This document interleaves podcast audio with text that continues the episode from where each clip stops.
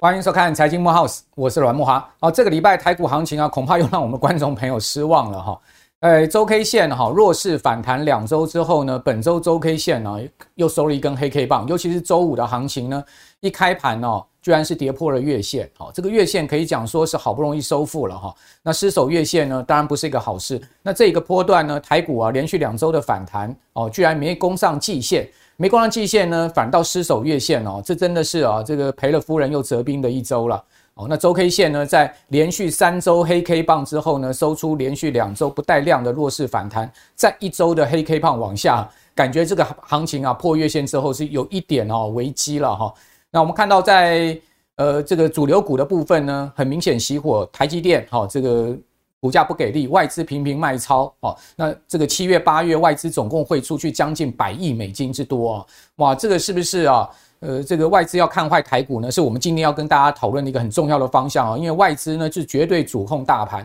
投信呢是绝对主控上柜指哈，所以这两个是分庭抗礼的一个情况。所以呢，在投信主控的上柜指表现就相对好。好，你看到在。本周呢，呃，在日 K 线哦连七红之后呢，呃，收一根黑 K 棒之后呢，诶，你感觉周五也没有太弱，所以你发现哈，这个投信哦内资还是极力在护中小型的股票，是不是？不是大家的这个资金方向也要开始啊，在九月呃这个转进中小型股票呢？因为你看到周四哈，这个呃技嘉跟广达发布了这个八月营收啊，哇，这个技嘉尤其亮丽啊，哦，这个呃月营收的增长幅度将近四成诶。百分之四十的月营收增长幅度，那广达呢月营收呢，呃也站上千亿哈，是今年第一次哈单月突破千亿啊，这个月营收的增幅有百分之十六，但是你会发现礼拜五这两档股票的股价是不给力啊，完全没有反映这个利多啊，好，是不是告诉我们一个很明显的事实，就是股价已经涨高了，月营收虽然出现好的数字，但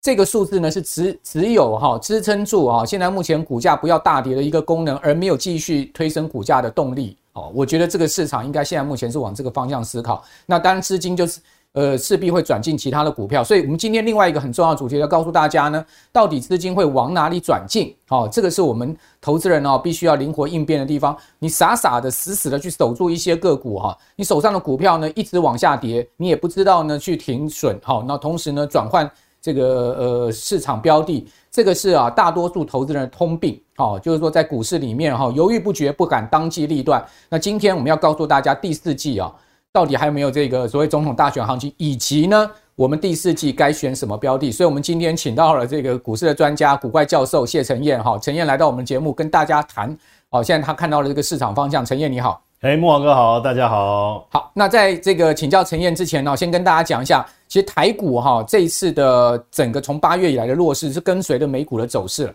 各位可以看到，美元指数最近极度的是呃走高，哈，已经来到了这个突破一百零五了哈。那美元指数走高的背景，我觉得呢是跟整个油价的升温有关，因为油价一升上去，美国通膨压力大，它必须啊要靠美元走高啊去相对压抑一下。各位可以看到，这个沙乌地跟沙乌地阿拉伯跟俄罗斯啊，就所谓的 OPEC Plus 啊，又出招了。出什么招呢？因为他们当然不希望油价掉下去，因为这是他们的这个国家重要收入嘛。哦，尤其是俄罗斯现在还在打仗啊。好，他怎么会希望油价掉下去？所以在这样状况下，他们决定联手哈，继续减产，每天一百三十万桶，一直到年底。那这个消息一出来之后，哇，这个使得已经原本走高的油价呢，再行啊往上喷发。哦，所以呢，你可以看到美油居然连涨九天哦。呃，每桶的这个油价呢，已经是接近到九十块钱美金，然后另外布油也突破了这个九十块美金啊，哦，是持续的这个创下了今年以来的新高，应该十个月来的新高了，好，所以呃，这个油价的走高呢，当然对现在目前全球股市啊是形成一个压力哈，因为美元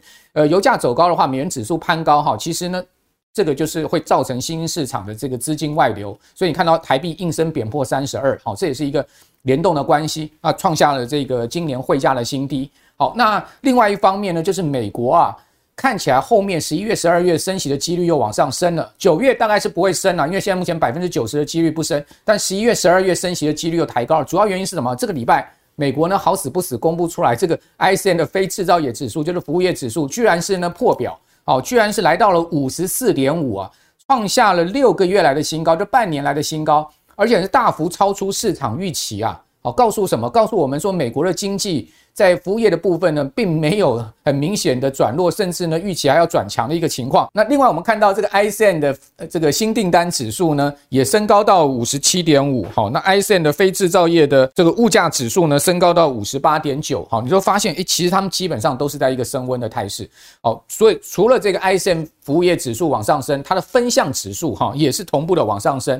好，那这样的一个状况下呢，当然就使得美股又承压了，对不对？就等于说好消息变坏消息了，市场哈现在气氛氛围是这样，你会看到美国股市啊一又一波往下压，似乎好像有一个。呃，所谓 B 波反弹完了之后，一个 C 波的一个可能性哈，我觉得台股现在目前也有这样的可能性。A 波跌了一千两百点嘛，连续反弹两周之后呢，好像又有一个 C 波要下压哦。哇，如果是真的有一个 C 波的话，那是不是要破这个一万六千点的整数关卡？甚至呢，市场之前有人预测可能要下探年线呢？哦，会不会有这样的可能性？好，此外，我们再来看一下，美国这礼拜又公布了所谓的褐皮书，哈，这个是美国联准会哈，他们去调查哦，十二个它的一个呃分分区啦，哈，他们所汇整出来的资料，这褐皮书里面的的重点非常多，我截取其中一个重点，就是告诉大家呢，他提到了哈，就是说美国现在消费者的储蓄几乎已经快要用光了，哇，这个是一个大问题，大家都知道，美国的经济最主要是要靠消费来支撑啊。哦，那消费里面，民间消费又是消费的重要项目。那如果消费者的他的储蓄快要耗尽，那他怎么花钱呢？是不是？呃，总不能这个每天借钱度日吧？哈，借钱银行也有限度吧？好，所以这这状况能够告诉我们，后面美国经济不要看现在目前什么 ISM 这个非非制造业指数非常的亮眼，后面其实第四季明年呢是有这个呃危危险的哈。此外呢，就是说美国三个月跟十年期国债殖率的倒挂哈。根据过去的经验，哈，就是说这个三个月期，我们不是看两年，我们是看三个月跟十年期国债殖率的倒挂。这个照倒挂的时间呢，哈，过去的经验是这样子，只要出现倒挂，哈，在倒挂开始之后的五百八十几天啊，之后呢，经济会出现衰退，哦，这个将近六百天会出现经济衰退。那以现在目前来看，三个月跟十年期国债殖利率的倒挂推算。这个平均将近六百天之后出现经济衰退，在什么时候呢？在明年年中。好，所以这个现在目前美国的经济状况看起来好还有撑，但是呢，明年哈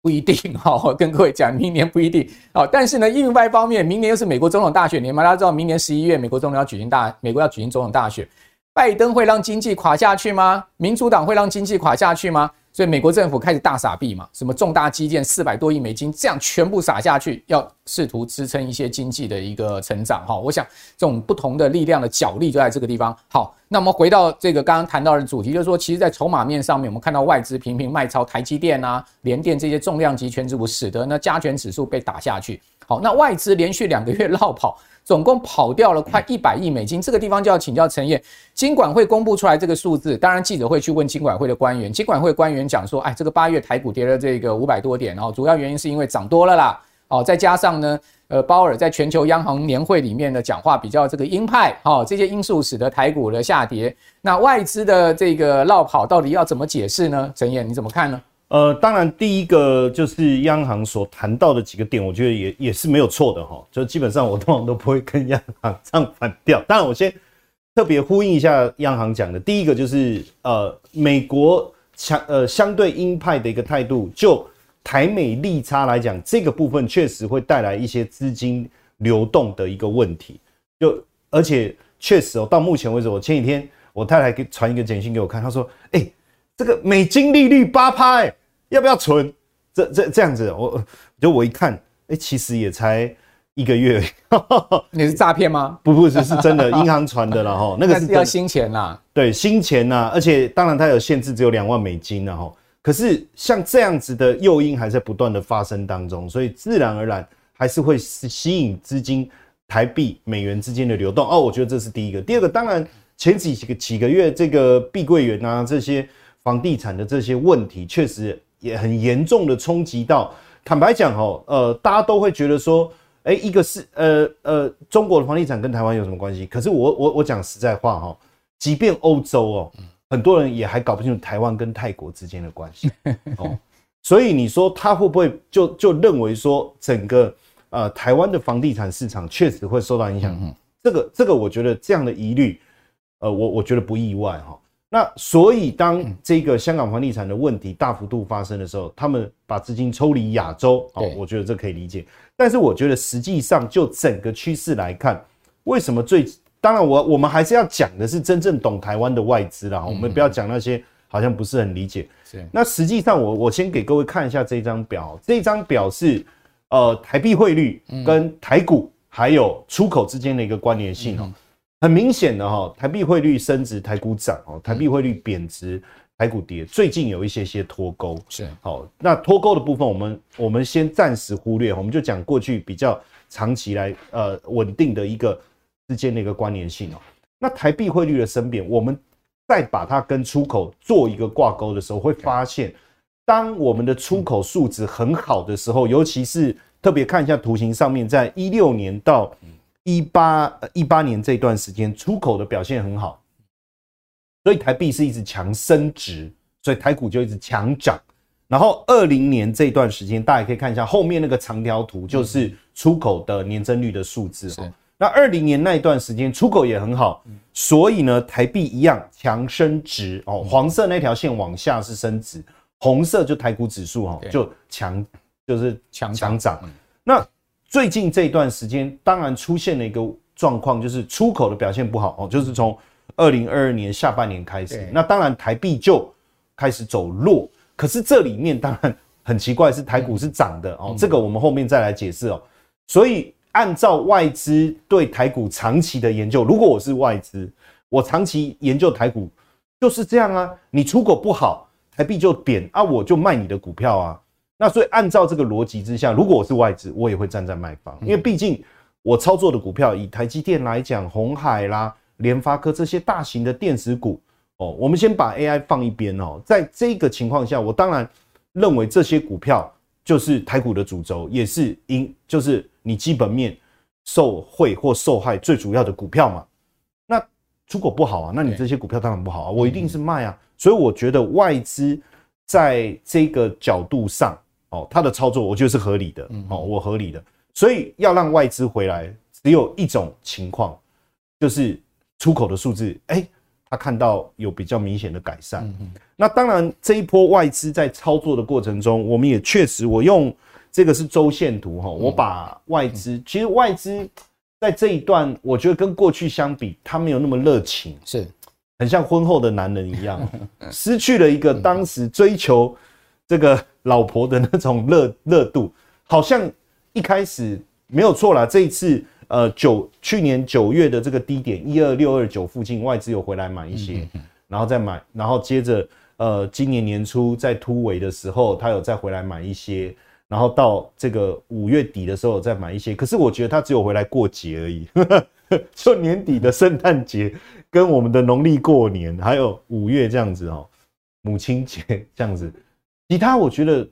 整体的操作，我觉得对台股没有琢磨很深。我我坦白讲是这样。那我觉得呃最主要原因，刚才除了央行所提到的呃台美利差，还有包括中国的问题，我觉得两岸的问题其实也是一直担，因为连巴菲特都这样讲。还有一个我觉得还是他们对出口数字的担忧了。我觉得。那不过这。这个事实已经是啊，在这个礼拜五哈跌破了月线，再次跌破月线哈。我觉得月线哈频频失守不是好状况了哈，显示台股的确哈这个八月以来的一个跌势哈还没有告一段落哈。如果是这样子的话，那到底第四季哈行情还能值得期待吗？我们从一些统计数据来看呢，刚刚陈燕把这个台股这一波的弱势哈，包括外资汇出啊、外资卖出的一个大环境哈结构面讲了给各位听得很清楚，但。重点是投资人现在该怎么办？好，投资人现在该用什么样的策略来应对？以及呢，根据历史的统计数据，我们怎么去推演？好，这个九月乃至于到第四季的行情，我这边提供几个数据给大家哈。第一个呢，九月哈看起来不是好月，包括美国也是一样。美国从二战以来，你去看标准普尔五百指数，九月大部分都是下跌，而且美美股哈标准普尔五百指数一年中最差的一个月份就是九月。它其实呢，从二战以来的这个。呃，年年数全部把这个九月份的涨跌哈，把它作为一个统计平均，它其实全平均下来数值是跌的哦。我记得应该是跌了百分之零点七的这样的一个情况，所以美股九月也不是好月，而且是一年中最差的月份。那台股呢？大家可以看到台股哈九月份哈，如果我们从一九九零年到二零二二年哦，这段时间来统计，这段时间也蛮长，三十几年的时间来统计的话，九月哈平均跌幅是二点六四，是一年之中嘛平均跌幅最大的一个月，哦，真的也不是好月哈。那上涨几率呢只有四十八趴，也就是说你的胜率不到一半，哦，所以九月的行情啊，我看呢大家应该要稍微谨慎一点，因为毕竟啊这个有一点季节性因素。第二个呢。第四季行情要因为九月不好而放弃吗？第三季过了，进入到第四季会不会好转？再加上今年哦，第四季的总统大选前的一季哈，很关键哦哦，很多人都说一定会有这个总统大选行情。根据过去哈历次总统大选看到哦，总统大选前都会有一波行情来这样的推演，会成真吗？哦，大家看到第四季哈，其实是好季哦。台股历年第四季哈，它平均的一个涨幅是百分之四点零一哦，是全年最好的一季度哈。你可以看到，呃，第一季也不错哈，第一季呢上涨几率是八成二，那第二季呢只有五成四哈，第三季也是五成四的一个涨上涨几率，但第四季的涨上涨几率是八成二，跟第一季是一样。那平均的涨幅呢，第四季是四点零一。好，我们是从二零一二年统计到这个二零二二年哈，那这一段时间是十年的时间里面，第四季平均涨幅是四点零一，第一季呢是三点零二，所以第四季还胜过第一季。那第四季的行情当然就很值得期待了嘛。他说，至少我们从统计数据上面讲实在的，我们给大家看这些统计数据哈，不是安慰剂啦哈，告诉你吃下去五百五波比了哈。而而是告诉你过去的经验值是这样，但是我要强调一件事情，过去的经验不代表未来会一定发生 哦，这个故事不见得会永远重演的哈，但是呢，还是值得参考，是吧？我在我们财经领域哦，我们最常做的一件事情叫量化，量化就是 input 一堆的资料哦，然后倒出一个统计的结果。那确实哦，呃，我们还是得相信统计的结果，不然我们这个科学就可以解散，就会变这样。那刚才木华哥在讲哦，就我们确实统计的结果也是这样哦，很奇怪哦，大家都说 sell in May and run away，我一直怀疑这句话只是为了押韵，因为真正跌的最凶是八九月，真的是这样。就我们看，哎，为什么大家都说 sell in May and run away？因为五六七八的五六七的表现是不错的，那真正跌是八九月。后来我们发现问题，因为 sell in August 后面不知道接什么，就不好接嘛。还有 sell in September 还想不到用什么。你刚讲那个 sell in May。Run away 哈，后面还有一句哦，Buy back at September，这个你九月要买回来。对，那所以如果照这样讲的话，九月的一个大修正，反而是不是给呃呃第四季或明年第一季的操作带来一个很好的机会？这个是蛮有可能。我过去也还是比较呃这个遵从的是说，如果是第四季要进入第四季，或者说刚进入第四季有一个比较大的修正，往往是很好的买点。参考过去，不管是九月或者十月台股的大跌，哦，即便是空头年，它的正式起涨的时间点再怎么慢，十二月哦，十二月也都会酝酿一个大行情。尤其是如果呃在九月、十月跌得越凶啊，哦，后面的行情反而反弹的力道更强。所以，所以呃这一轮台股的修正，其实我心里面是高兴而不担忧。为什么？如果它一直涨，我反而觉得很尴尬。为什么觉得很尴尬？你第四季对你第四季有利多要涨。刚才慕驊哥你讲到选举行情，那我问问大家说，如果现在已经先涨了，有多少人敢再去追选举行情？这个时候我反而就觉得韭菜都在追的，我们还要追吗？对不对？哦，那就像三道猴子一样，是不是？那所以反而我会心里在想说，是不是可以让大家在这个时候退出市场？欸、最近有这个迹象啊，因为量都掉下来，对，掉到两千五百。哎，我心，我坦白讲，我这样大家不要骂我，我我心里是高兴的。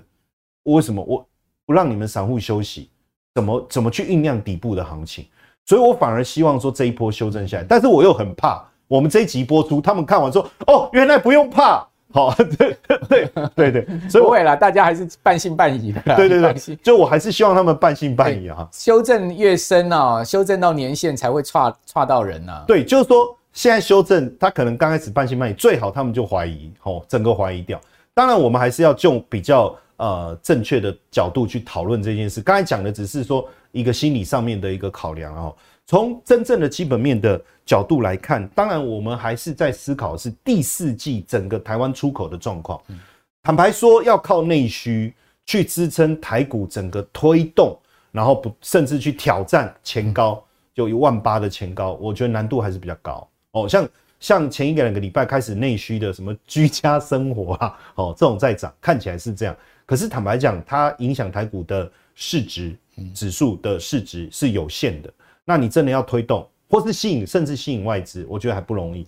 那因为呃，我们观察到一个现象，就虽然我们的出口在这段时间是往下掉，可是其中资通讯的部分，在七月的年增率已经跑到了百分之五十哈，我看已经超过了百分之五十以上哦，甚至来到这个年增率哦，创五十几趴哦。那相较于就红色这条线就是年增率哦，相较于前几个月在零轴之下哦，它已经产生了很大的改变，这是一个很好的开端。哦，也就是说，透过资通讯，当然资通讯大家也知道，就因为 AI 嘛，哈。但是如果 AI 不可能整个电子产业哦，就是说，呃，我我最近在看几个比较重要的一个评论哦，为什么大家认为说，呃，AI 会带动不管是呃笔电啊，或者是手机的换机潮？因为当你的设备跟不上，嗯呃，AI 产业的发展的时候，你会想要换设备。我最近有一个很有趣的，我爸爸哦。他八十几岁了，对，他从来不拿手机的，哦，从来不用手机。哦，他现在的手机还是传统的那种手机，又跟巴菲特有点像啊。后来因为那个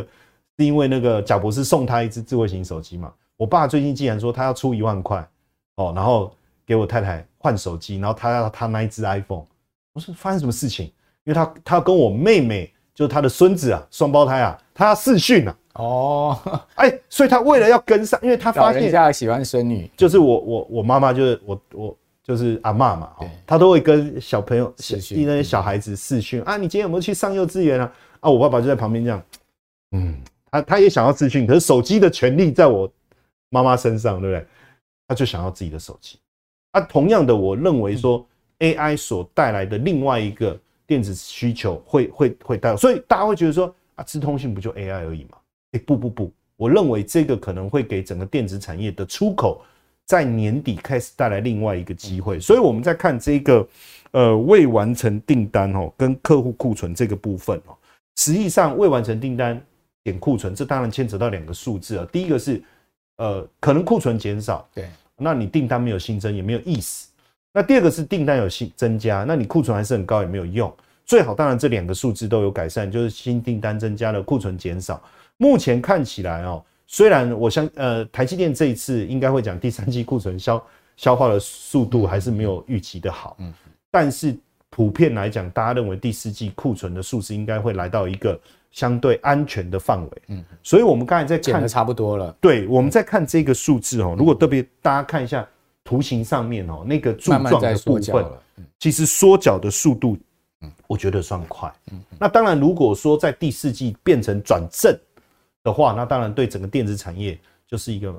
相当大的利多。可是股票的投资走走在前面嘛？对啊，哦，所以那个股票投资走在前面，你看到这个技嘉都已经最高涨到三百五六了，对不对？哦，然后广达最高涨到快三百哈，两百八这样的一个价位。哦，所以为什么就是刚刚陈燕讲说，哇，你可以看到那个呃电子相关视听产品哦。他们的这个出口哈，哇，七月年增五十趴，出口金额创下历史新高。然后你又看到广呃这个广达跟技嘉营收公布出来相当不错，但为什么没有办法再推升股价？就是因为股价已经走在前面。那我想股价要进一步再推升。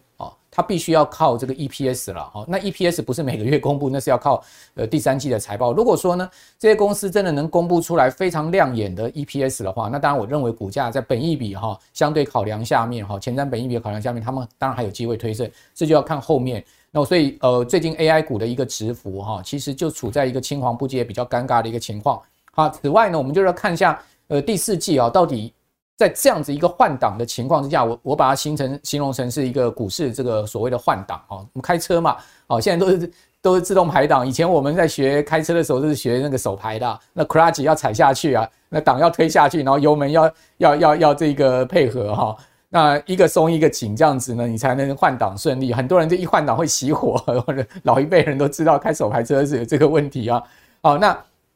换挡到底能不能换得顺？哦，会关系到第四季的行情。那到底要换挡到什么股票？会是手机概念股吗？会是笔电相关的族群吗？因为笔电看起来没有那么差，对不对？Dell 发布财报之后，这个全世界大的笔电厂哈，这个品牌厂哦，Dell 居然财报呢发布之后股价大涨二十趴，Dell 股价创下历史新高哇，这个真的是震动全球啊！然后因为戴尔在这个财报发布的同时呢，说，诶，他认为二零二四年的明年整个 PC 市场就要复苏了。好，那从戴尔的财报也可以看出来啊，呃，似乎这个笔电哈，就是 notebook NB 啊，哦，还有 PC 这个市场已经开始慢慢。库存差不多去化，然后呢，开始要复苏了。那广达的这个八月份笔电出货台数加七月份两个月加起来八百四十万台嘛，哦，那如果再加九月的话，肯定超过第二季的一千两百多万台哦，所以看起来第三季广达的笔电出货也会很明显的这个往上升，这都有连贯因素。但手机好吗？苹果马上要发布手机了哈，九月十三号就是下周要发呃发布手机。那苹果发布手机啊圈 Force 泼泼个冷水啊。圈 Force 说呢，这次苹果手机大概八千万只哈，会比去年增加，但是他预估苹果 iPhone 十五四个机型全部加起来的一年的出货量哈，大概呢是二点五亿只啊，二点二五亿只上下了哈，但二点二五亿只到二点五亿只之间啊，他说这个是年比会衰退五趴，哇，苹果手机要出现哦，年比衰退哈。另外呢，你可以看到。他在这个图表上面也很明显，他说呢，全球手机 CIS 今年出货预估，今年预估减三点二趴，说苹果的新机帮助有限哦。这个资料提供大家参考，可见手机的部分好像还是比较疲弱嘛。对，但整体来看哦，因为我们就消费性电子来讲，我们大概分我们分成四个区块嘛，PC、手机、伺服器跟储存装置哦。当然大家知道伺服器的需求的成长，但是我们看一下哦，这个呃。机构所做的一个整体呃销售的一个预估来看，呃，实际上当然最后苹果销售数字的如何还可以再追踪啊，还有包括整体的手机市场，因为毕竟呃，除虽然苹果是市占率很高，但还有三星还有其他品牌。那就整体的角度来看，目前确实是手呃，其实第四季哈，今年的第四季，其实手机跟伺服器已经开始回温了。对。然后明年第一季开始，PC 的部分，好，还有再来就储存装置，当然就记忆体了，好，我们就讲记忆体这个部分也会开始回温，所以最慢是明年第一季，包含 PC、包含呃手机、伺服器跟记忆体在内，哈，这四个消费性电子主的大宗，在明年第一季应该会有效的整体回温。当然这当中哦，大家一直在看，就是说呃营收销售的数字哦，可是实际上。数呃一呃销售的成长不一定要出现过去那种跳跃式的增长，这当中有一个关键其实是库存，因为呃过去一年来哦，就我们讲今年到去回归到去年下半年这样，过去这一年多来最大的问题是在库存，即便你的你你你的营收下滑，但是如果你的库存反而增长的话，这个问题就很严重。所以呢，其实就过去一年多以来，我们一直在关注的，其实还是在库存消化的一个状况。那我们所看到，不管是台积电也好，联联发科也好，这些他们库存消化的速度，其实已经有进入理想的状态。哦，那甚至我们看到联发科的库存都开始在快速的减少。那在这个情况下，其实有机会进入我们所谓的，呃，原本是。我要去主动打消库存，嗯，哦，主动打消库存，就客户给我订单，我也不会生产，我也不生产，我把以前的货把它出光，然后到后来变成是一种被动的补库存，也就是说，我呃，我客户给我订单的情况下，我可能生产多一点点而已。到我我觉得年底啊，到第四季哈，整个被动去库存的状况就能够让这个库存消化的非常好。所以如果说虽然也许营收成长的数字也许个位数，可是只要呃这些制造业大厂他愿意主动补库存，我觉得数字就会漂亮。因为我们所看到的科技五大巨头来讲哦，从线图来看，整个营收确实已经落底了，而且我们从他们未来营收的预估的数字来看，其实今年的第四、第三季我们就已经不用太在意了，我们就以第四季来讲的话。实际上，整体的预估数字是还不错诶，所以我觉得这背后应该还是在反映整体消费性电子在明年第一季开始会有一个比较明显的一个增长。好，那消费电子区块很多啦，手机啊、NBPC 啊这些都算哈。那到底该怎么样去这个选择其中最强的哈？这来请教陈彦哦，因为看到这个苹果这个礼拜股价真的是崩到不行哈，居然美股已经呃这个连续两天的大跌，就是美国的周三、周四这两天哈大跌，你知道一两天它总共蒸发多少市值吗？将近两千亿，哇，这是相当惊人的一个市值蒸发，苹果。三兆的市值哈蒸发掉两千亿，其中巴菲特损失非常的大，因为巴菲特伯克夏海瑟威公司持有苹果市值是一千五百亿美金，好，这么大的一个持有的市值哈，所以老巴这两天大概心情不是太好，他不要不要不要靠近我，不要靠近我，苹果怎么会这样跌？哦，连续两天居然可以蒸发掉两千亿美金的市值哈，那当然你可以看到苹果的下跌哈，其实呢。辉达的股价呢也跌回了财报发布之前的一个价位四百五十块美金哈，从高点五百块美金一路跌下来，跌下四百五十块美金，哇，这也足足跌掉了一层哦。就说显见美国科技股虽然说在这个营收看起来预估的动能在往上升的一个情况之下，股价还是会有这个所谓的逆风的情况。那至于说台股呢，第四季的话，我们应该怎么去选择呢？呃，基本上哦，呃，二零二零年所带动的笔电的销售潮哦。如果呃大家有一点印象的话，还记得当时大家买的应该都是最低阶的，就是因为给小朋友用嘛，上学嘛，反正能多便宜就多便宜。我记得那时候我也是买了一台大概一万二的，就很便宜，这样笔电哦一万二啊，反正现在都跑不动，对不对？所以隔了这两三年，正式的笔电的需求出来的时候，大家应该会寻求比较正常的买法，就是说我会去注意规格。我会注意它的功能，那这样的一个笔电的价位是比较高的，再加上前面我们看整个呃笔电的库存已经消化的差不多的情况下，我觉得今年确实你从 Dell 的财报来看，我觉得这个逻辑还蛮蛮合理的，就是说呃大家都说哎、可是你二一年那是二零二零二零跟二一所带动的笔电的销售的狂潮不会再再现，而当时卖的笔电都是低阶便宜的机种，确实是这样。我觉得今年可以开始去关注的，应该都是跟笔电呃相关的一个议题，所以我，我我大概准备的大概都是跟笔电有关的哦。OK，像这个照例，大家就知道哈。当然，我从我们从两个角度去三呃三个角度去看哈。第一个就是说股价的线型，相较 AI 已经大涨的角度来看，这个整理过后才刚开始，好，这第一个。第二个，当然有没有法人愿意稍微关注，开始关注就可以，不用大力关注。另外一个，从基本面来讲。呃，现阶段我不会吹毛求疵，要求它的上半，因为现在我们看到了不起就上半年哦。但是我要讲的是说，我们我们搭想要搭的是它第四季，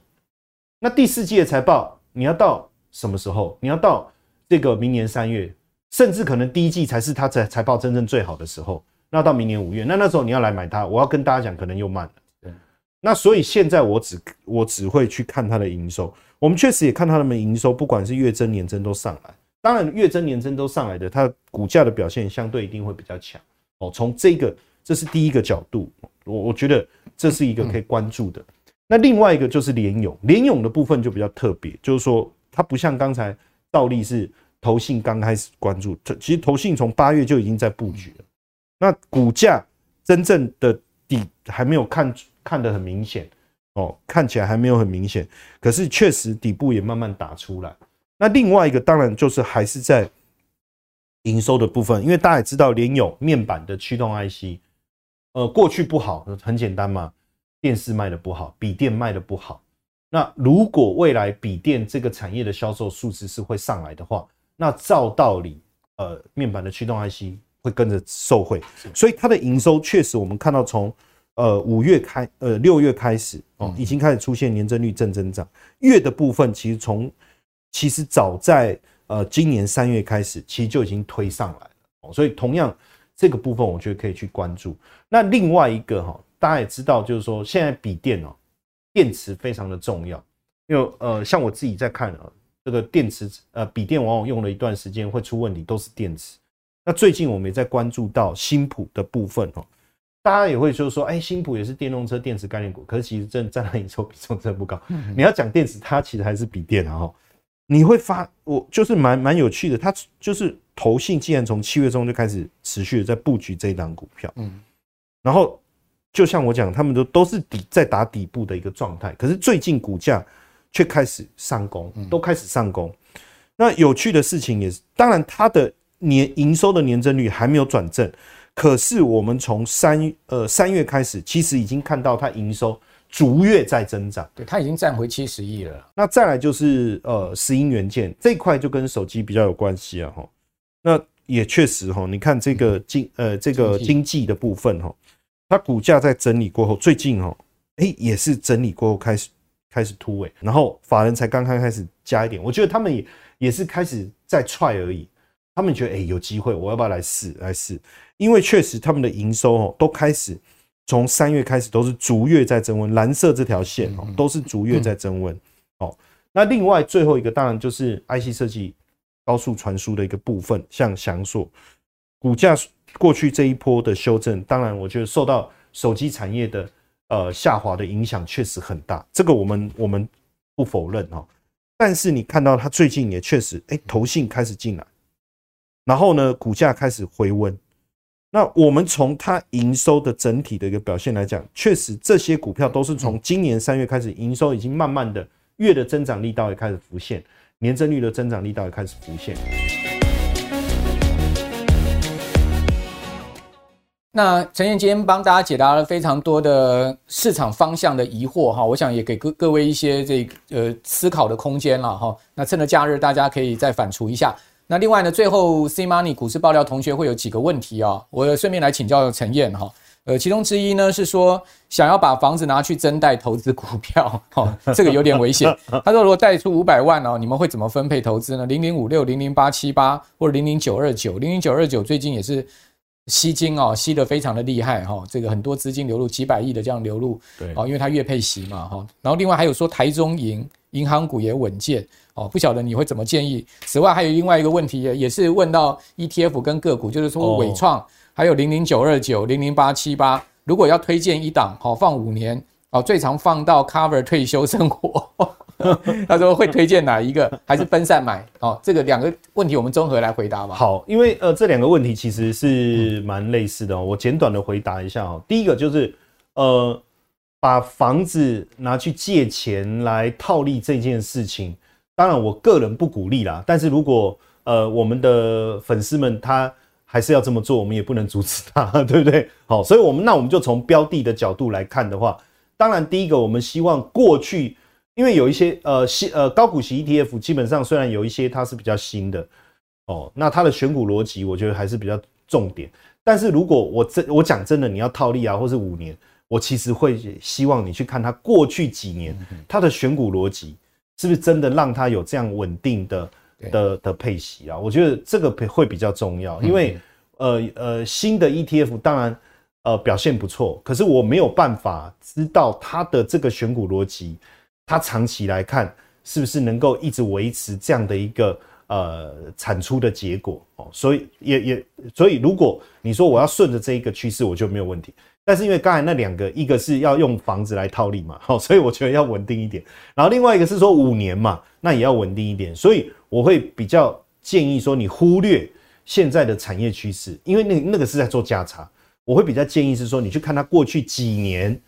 它的这样的一个选股策略，是不是有一个稳定的配息的过程？那如果有，我觉得就没有问题。那如果它没有足够的历史可以让你看的话，那可能还是要有待。观察啊，我觉得要不然会产生未来，因为股股未呃过去虽然不代表未来，可是如果没有过去，我也没办法研判它的未来，大概是这个概念。